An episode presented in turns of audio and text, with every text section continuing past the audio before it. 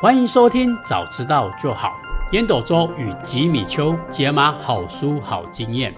Hello，我是吉米秋。 Hello，我是烟斗周。哎，川会长，哎，我们接下来啊，开始真的讲到《影响力》这一本书。那我们先来介绍第一把武器。嗯第一把武器啊，我真的觉得非常非常的厉害，嗯而且呢，我相信大部分的人听了一定会非常非常的有感。嗯因为你一定被用过这一招，只是你不知道而嗯已。好，那这一把武器呢，叫做互惠原理。嗯我们在讲互惠原理之前呢，我们先来讲一个案例。这个实验中的一个教授啊，他就随机哦乱发明信片，就是不认识的人，我就反正我有地址有姓名，我就发过去。结果他发现百分之三四十的人，竟然莫名其妙的回信，你根本就不认识我，竟然还回信给我。嗯那这一刻他就意识到一件事情，好像我们人从小都被教导有恩必报，嗯嗯对不对？所以，我们从小就会记得说，哎，别人如果对我们有什么样的好处，我们的就要尽量的去回报别人。这个就是互惠原理很重要的一个原因。你看以前的很多成语也都在讲这件事情，比如说知恩图报、投桃报李、嗯嗯泉涌相报。哎，你有没有发现，都是告诉我们一件事情，就是有恩必须要去报答。嗯那如果你不回礼会怎么样？就比如说，哎，川会长常常送礼物给我，我都不回礼，不回，其实一开始好像没怎么样，可是呢，久而久之，你就会被视为你是一个贪小便宜而且自私的人。嗯嗯嗯，对对，因为你看那个人很小气呀、就是每次都拿别人的，然后也不会去回报给别人，这样的人就很容易被人家视为是贪小便宜的人。嗯哼好，那在这边呢，我想要分享两个案例，我觉得这两个案例啊非常的有趣，大家也可以充分的说明什么叫互惠原理。嗯嗯第一个呢，它是一个实验哦，简单来讲就是请人来帮我做艺术鉴赏。嗯嗯然后呢，他就请那受试人员过来的时候，请他说：“哎，你帮我评鉴一下这些艺术怎么样？”嗯结果在鉴赏的过程当中呢，这个实验人员就先离开，回来的时候他就买了两罐可乐，一罐那个实验人员自己喝，一罐呢就给这个受试者。嗯诶，那个受试者看到他拿饮料给他的时候，他想说：“哎，不好意思，就收下来了。”结果这个艺术鉴赏结束的时候，这个实验人员就问那个受试人员说：“哎，不好意思，因为我最近啊刚好在参加一个比赛，叫做卖彩券的一个竞赛。嗯嗯如果我卖的量是最多的，我可以多拿到五十美元的奖金哦。嗯就请你帮个忙，买一张也可以，当然你买越多越好。嗯嗯嗯因为前面呢、啊，已经给他喝了一罐可乐嘛，就不好意思，大部分的人都会去买他的彩票。嗯嗯嗯这个实验后来发现呢，就是因为他多请这个受试人员喝可乐而已，他的回报啊，居然是没有请的五倍之多哦。嗯哇，你看这个误会原理啊，真的非常非常的厉害。嗯嗯那书中呢还有另外一个案例，我觉得非常的好笑，所以呢，我想要分享给我们的听众。这个实验呢，它是一个宗教，哦，这个宗教名称很奇怪，我们也不用去记它。简单讲，它叫做克利希纳协会。美国人大部分人都是信基督教或者天主教，嗯嗯所以那些很奇怪的宗教，基本上不太会有人喜欢他们，都会觉得他们怪里怪气的。嗯嗯宗教都需要去做募款这件事情。嗯，比如说，创会长，如果你不喜欢一个宗教，你会捐钱给他们吗？哎，基本上不会，哎，没错没错，因为我们觉得他怪里怪气的，我捐给他，哪知道他们在做什么事？对哦对哦，哎呀，对啊对对，啊，最重要的是他们怪里怪气的，所以他们就想说，那要怎么办？大家都不愿意捐。后来他们很厉害，他们想了一招，也就是我们互惠原理的这一招。嗯嗯嗯他就是每次要你捐款之前呢，他就塞给你一朵玫瑰花，嗯，就莫名其妙，比如说印度之后你走过来，我就塞一朵花给你，然后呢，就算你不拿、哦，我都硬塞给你，他就会跟你讲说，哎，烟斗粽，这是给你的礼物，你一定要收下。嗯哼，光是这样收下了之后，我再跟烟斗周讲说，哎，因为啊，我们要盖庙宇啊，我们需要一些钱，需要募款，烟斗周能不能多多少少捐一点？嗯嗯嗯一开始大部分人会拒绝的人呢，因为莫名其妙拿下了这个玫瑰花，哎，就决定啊，就是捐一点点的钱。嗯嗯哇，结果他用这个互惠原理真的是大成功，你知道吗？他多成功！他在美国跟海外哦，总共有三百二十一个地点，有他们的庙宇，有他们的商号，嗯， 哦有他们的住宅，还有他们的庄园，呵呵超级有钱的。嗯对，就想说哇，真的好厉害，这个物会原理真的非常非常的好用。嗯嗯嗯，我觉得作者也很好笑，他说后来这个协会啊就决定不用了。嗯，不用的原因呢，是因为大家知道这件事情有效之后，大家都很警惕。怎么样警惕？就是看到他们穿那个长袍，就只要看到这个协会穿这个长袍的人，大家看到他们就闪的跟什么一样。嗯嗯嗯，创会长，我记得之前也有社会新闻嘛，就是有些人会莫名其妙就是塞一支笔给你，然后要你跟他买。有啊有啊，台北车站啊，那个星光星光前面啊，对对对对对对嗯那从我高中的时候就有 了，啊，对对对对，呃 N 年前了，对啊，哎，没错，没错，没错，就有点类似这样的手法。可是你如果买过一次被骗了，你是不是下次看到这样的人，你马上都闪得远 远的？对，没错，不管他是不是正妹，我都闪得远远的。没错，没错，没错， 就是这样。所以呢，就是上过这个教会的当的人，基本上呢，他们看到这些人就跑得远远的。后来这个克里希那协会也学聪明了，他想说，既然骗不到了，他们就把衣服穿的现代一点点，不要再穿他们的教服了。哦，嗯嗯，然后呢，还有些人还真的是背着背包跟人家做募款，嗯哇，真的是一山还有一山高，就两个一直在叠对叠，嗯嗯，后来他竟然还扮成了圣诞老人，然后发糖果。圣诞老人不就是发礼物的吗？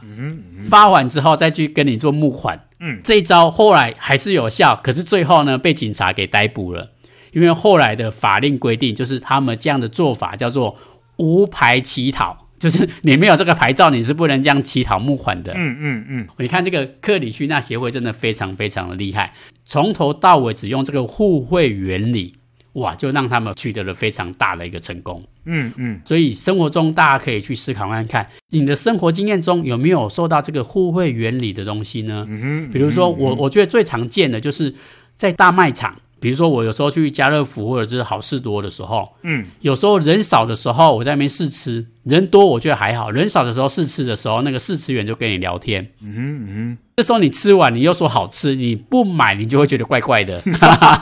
对了对了对了，没错，嗯真的真的，因为人多他可能没时间理你，可是人少你就觉得啊，他已经请你吃这么多了，你就会莫名其妙就买了，这个叫做互惠原理。嗯，嗯嗯还有，你看候选人不是常常在选举的时候都会送你什么卫生纸啊，嗯送你口罩啊，他其实也是在善用这种互惠原理。嗯嗯嗯，只是现在为什么没有那么有效果，是因为每个候选人都这样做，它变成理所当然的时候就会失效了。呃，对，就没效了嘛。对好对，嗯所以这个六大武器我觉得都非常的好用，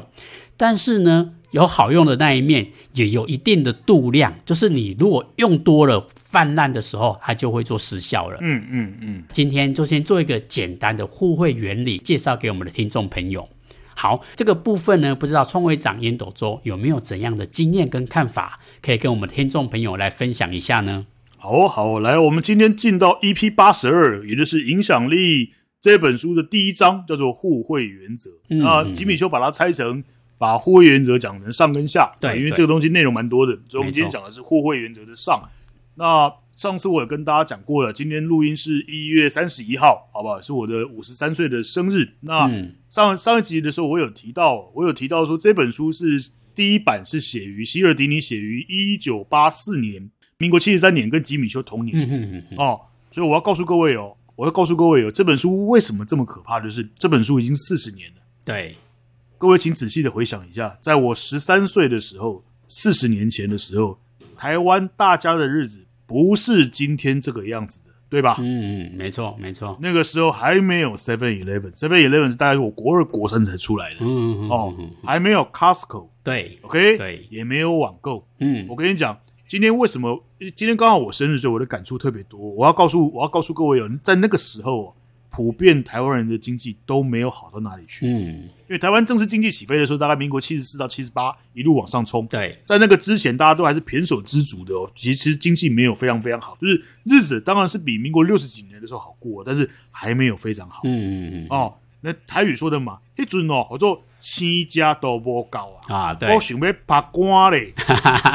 哦，我要告诉各位哦，民国七十三年的时候哦，买东西哦还没有不二价，我仔细的回想哦，买东西该划给哦。嗯哼哼哼哼，那时候还没有不二价的概念哦，你不管你进市场里面买一件这个过年啊，像我们最近快过年了嘛，对不对对？对，你要过年的时候，你要去买个衣服给小孩子，那时候没有标价的啦，不像我们今天去逛 Uniqlo、去逛 Net，哦嗯，好不好？去逛 Zara 没有？你今天去到景美夜市，去到公馆夜市，因为我小时候是台北人，嗯，我们大概就逛这个景美夜市、公馆夜市顶多就是士林夜市，它没有不二价的概念，都要都必须讨价还价。嗯嗯嗯嗯，哦，那时候吃饭是没有面子的啦，大家嘴巴抹一抹 就走了，哈哈好不好？也没有人这个吃完饭还会跟大家讲谢谢的。我我必须先跟大家讲一下那样子的时空背景，也没有什么请了。我记得那时候那个各个学校里面都还在推动，请常说，请谢谢，对不起，嗯，今天哦，嗯今天哦，那个时代跟现在是不一样的，嗯所以在那样子的时空背景之下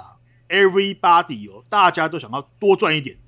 甚至有些人怎么样，想要多骗一点。哈哈，今天我是改攻今天，嗯，所以为什么那时候我们小时候出去玩哦，去什么圆山动物园啊？这个吉米就可能不知道了，好不好？以前动物园在在那个台北的圆山，不像后来搬到木栅去了，去那个儿童乐园哦，我们都会自己带水、杯水，嗯自己从家里带水果去，真的啊、很多老人家就是我的上一代的这个长辈，到现在还有这个习惯哦。嗯嗯他们自己出门的时候会自己切水果带去哦，不像我们现在，那那我在像我们这种喜欢喜欢方便的人，就去那边反正有什么吃什么嘛，对好不好？对，嗯所以这本书当时提出互惠原则，也就是先给东西的时候，会让别人听你的。我要告诉各位啊，你可以想象，在当时那是一个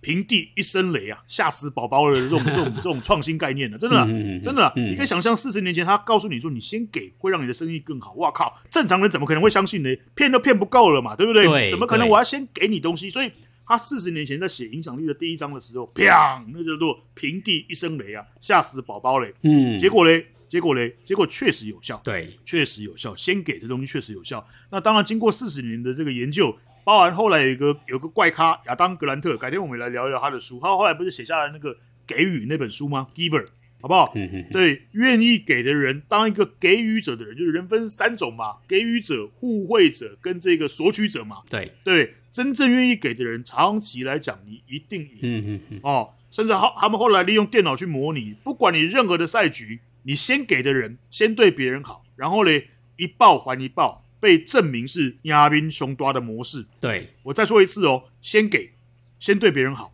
然后嘞一报还一报。你如果给他阿西吉，我先给吉米丘，结果吉米丘骗我两次，好，那我就把它划掉。啊，我先给吉米丘一个蛋糕，吉米丘改天送我一罐这个可乐，嗯我下次再给他一个一块炸鸡，他又还我两个月饼，哎，这个朋友就可以交了。这个一报跟一报互相帮忙的这个结构就起来了。对，嗯嗯嗯嗯，所以这个证明从心理学的研究来讲，它是有效的。所以后来试吃，刚刚吉米丘讲的试吃嘛，对不对？嗯试驾嘛，你想要买一部宾士，我就先让你开开看嘛，对不对？你要买那个优质的沙发，我就搞一个家具大卖场让你进来。你要躺多久？你要买床垫，让你躺躺看，让你怎么试试了，你觉得哇，记得紧降我送，然后你再把它买回去，让利打折都是这么回事嗯嗯嗯，哦。所以互惠原则，希尔迪尼写下的这六个字，我觉得写的很棒：知恩岂能不报？嗯嗯嗯，哦，这个东西的心理学的基础，我最后跟大家解释一下哦。人类之所以可以称霸我们整个地球，有一说，在这个人类大历史里面啊，那个阿拉蕾写的是，因为八卦，因为故事产生了信仰，就是人类因为会说八卦，因为会说故事哦，就是说我们大家信奉佛教，对吧？嗯嗯，你你你有你有你有看过关公吗？你有看过释迦牟尼吗？没有嘛？对那你相信他吗？对对，你那那从从六岁的孩子到八九十岁的老阿妈都信妈咒嘛，嗯就是为什么哎沙黑过完年又开始消妈咒啊嘛。嗯，没错人，类是因为这个事情而 together 团结起来。有一说，人类之所以称霸地球，是因为八卦、故事，或者是说信仰。嗯那有另外一种说法，就是人类为什么可以称霸地球，是因为人类会分工跟交换。对对，哦，嗯这本书在中国大陆翻译叫做《理性乐观者》，在台湾翻作《世界没你想的那么糟》。嗯达尔文也喊 yes 的乐观演化，他是一个爵士写的，叫做麦特瑞德里吧。嗯他写什么嘞？他写说，人类之所以能够称霸地球，就是因为我们彼此分工。例如，吉米丘写城市，对烟斗周教大学嗯，辅导企业，我们是不是各有各的专长？对，没错，好，今天假设啦，假设吉米丘是做面包的啦，我是做皮鞋的啦，嗯好不好？假设吉米丘每天拿三个面包跟我换一双皮鞋，那是不是我皮鞋会越做越快？嗯，吉米丘的面包会越做越好，没错没错，不会。烟斗周必须去学着做面包嘛，就像我常常开玩笑，你叫烟斗周去煮饭，那就是要要他的命嘛， 对不对？没错没所以错，另外一说就是分工跟交换，所以互惠原则就是建立在因为必须要分工，必须要交换。互惠原则就是让有采取这一个原则的人，他能够存活下来。嗯嗯你如果吉米吉米丘拿三个面包来跟我换一双皮鞋，第二天诓我，好不好？跟我讲没有，以后都是都一个面包就要换一双皮鞋了。他失去了这个信任的时候，他就没有办法在这个人类社会里面活下去。对，嗯，所以互惠原则最重要的就是彼此的信任，建立那个信任。对我我们如果把它讲哦，互惠原则就是信任，是让这个人类称霸这个世界的最重要的原则，这个也不为过。因为有一整本书都在写这样子的论述。嗯，人类因为会分工，我跟你讲，后我后来看他的研究，我觉得真的很有道理哦。你看哦，这个除了人类以外啊，其他的各种动物哦，会愿意分享的只有长辈，就是父母亲对于子女的照顾。嗯，对对，连阿公阿妈都没有，很少、哦，阿公阿妈很少哦，就只有父嗯母亲对儿女无无那个无怨无悔的付出啊，嗯嗯嗯嗯你绝对不会看到有有猴子，就是 A 猴子，除了弄到东西给自己的配偶跟小孩吃以外，A 猴子会把这个东西拿去分享给 B、C、D、E、F 猴子，嗯，不会哦，对对对，不会哦，真的不会哦，嗯，他们只会照顾自己的直属的卑亲属而已、哦。对，哦，就只有人类会产生这种分工跟交换，所以有一派的学说是人类之所以能够称霸这个地球，是因为分工跟交换，也就是符合我们今天所讲的这个影响力的第一章，叫做互惠原则。这是我今天在学理上还有一些其他的书籍的一些经验来跟大家做一些分享。来，吉米，好，谢谢创会长烟斗周。哇，我觉得这个分享确实没有错。你知道互惠原理为什么有效？创会长讲的一个很重要的点，就是因为我们觉得亏欠别人，就一定要还给别人。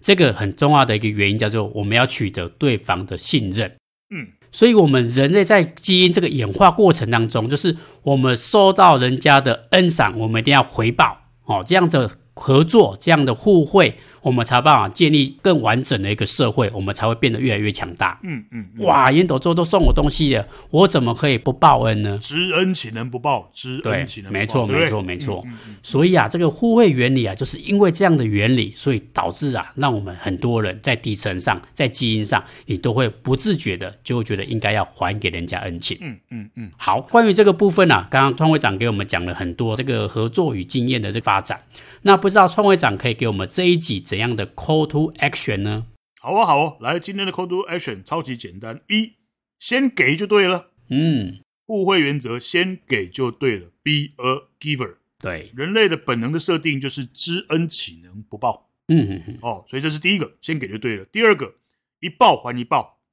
一报还一报。刚刚前面第一个原则是先给就对了，第二个是一报还一报，偶尔可以宽容一次，就是说对方不小心有闪失骗了你一次，那你可以基于这个体谅的立场，就是宽容他一次。对但是基本上就是咬住这个一报还一报的原理哦，因为你如果对方不断的背叛你，你不要傻傻的去成为别人的垫脚石嘛。那个亚亚当格兰特那本书里面有写嘛，对不对？你那个当一个给予者最害怕的就是成为别人的垫脚石嘛，就是你对没有采取这个一报还一报的策略，嗯，好不好？那第三个，第三个，五十三岁的生日，大家应该都记得，烟斗周有一个十二字的箴言呐、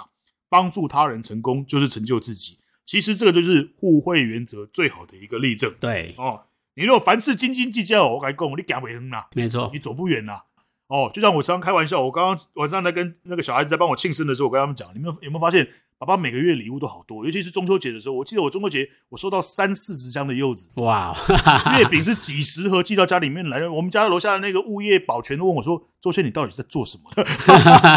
我我想我的厂商会送给我，对不对？我我教过的学生会送给我，我在学校的同事会送给我，我的社团的社团的这个这个伙伴会送给我。所以我我每次哦我就是像那个圣诞老公公一样，我都把它拿去捐给那个什么需要那个小孩子的学校比较心寒的那个那个学生。嗯嗯所以我还是要跟各位分享哦，互惠原则真的是很有用的。像我，我也常常去送人家礼物嘛，对不对？我只是我我不会送比我有钱的，因为比我有钱，你你你 就就有钱啊嘛。你送我的时候，我就把你拿送拿去送给什么育幼院啦，或者拿给小学拿来当他们的这个下午茶啦，等等等等的这种东西啊，好不好？所以今天的 call to action 有三个：一，永远都记得先给就对了嗯， ，be a giver。因为人类的本能设定是知恩岂能不报。二，采取一报还一报，偶尔可以宽容一次，但基本上一报还一报是最棒的策略。嗯，三，烟斗周十二字箴言就是这个互惠原则最棒的一个写照。帮助他人成功就是成就自己。你不断的帮助的人，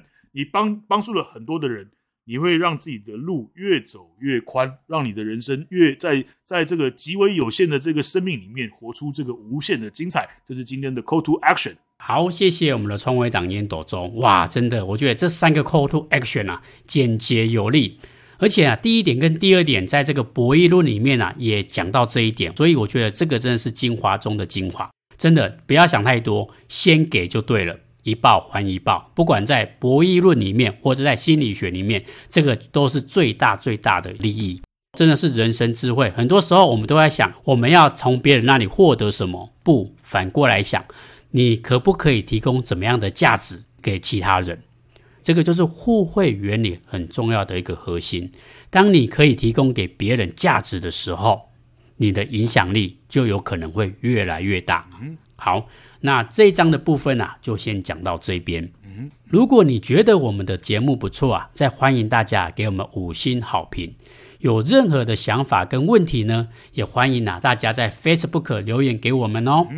好，谢谢收听，早知道就好。Hello，我是吉米秋。 Hello，我是烟斗周好，我们下次见， ，See you next time，拜拜